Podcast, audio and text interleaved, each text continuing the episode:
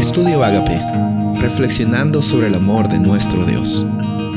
El título de hoy es Aguas Amargas, Éxodo 17.1.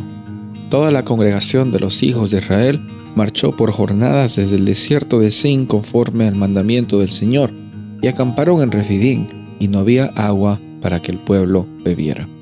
En este capítulo 17 vemos que el pueblo estaba en la jornada en el desierto y aparentemente había algo que les faltaba les faltaba agua. Y el pueblo empieza a quejarse con Moisés y, le decía a Moisés, danos agua para beber. Y estaban murmurando en contra de Moisés, en contra de Dios.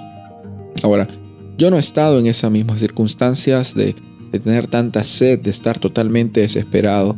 Pero quizás eh, en mi vida yo he pasado por algún tipo de necesidad. En mi vida tú has pasado por algún tipo de necesidad en la cual has estado quejándote o murmurando en contra de Dios, porque aparentemente Él no estaba supliendo la necesidad que tú creías que tenías que tener. Y si no recibías eso que tú pensabas que necesitabas, tu vida se iba a caer por los suelos e ibas a morir.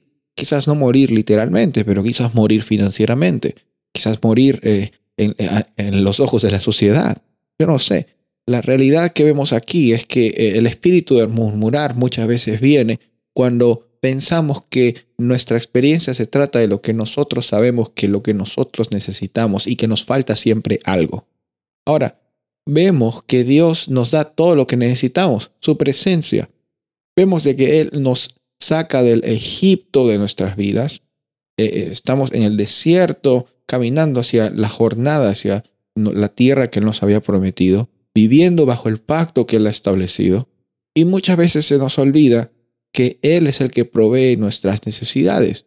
Si tú estás aquí no es por el sudor tuyo.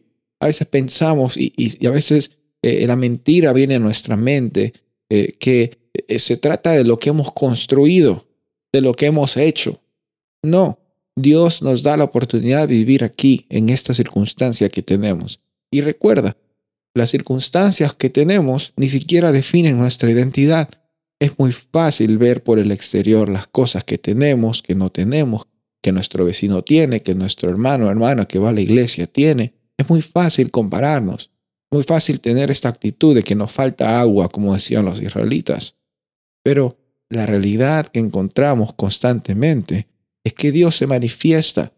Dios no te va a llevar a un desierto para que te mueras de sed. Él no te va a sacar de, la esclavitud de Egipto para que te mueras eh, cuando el, eh, eh, el ejército venga a atacarte. Él no te va a llevar a un lugar para que tú simplemente fracases. La jornada que tienes de hoy no es una jornada de fracaso, es una jornada de victoria. Y por fe sabemos que Dios cumplió y Dios cumple y Dios cumplirá y en Él tenemos también todas nuestras necesidades suplidas. Soy el pastor Rubén Casabona y deseo que tengas un día bendecido.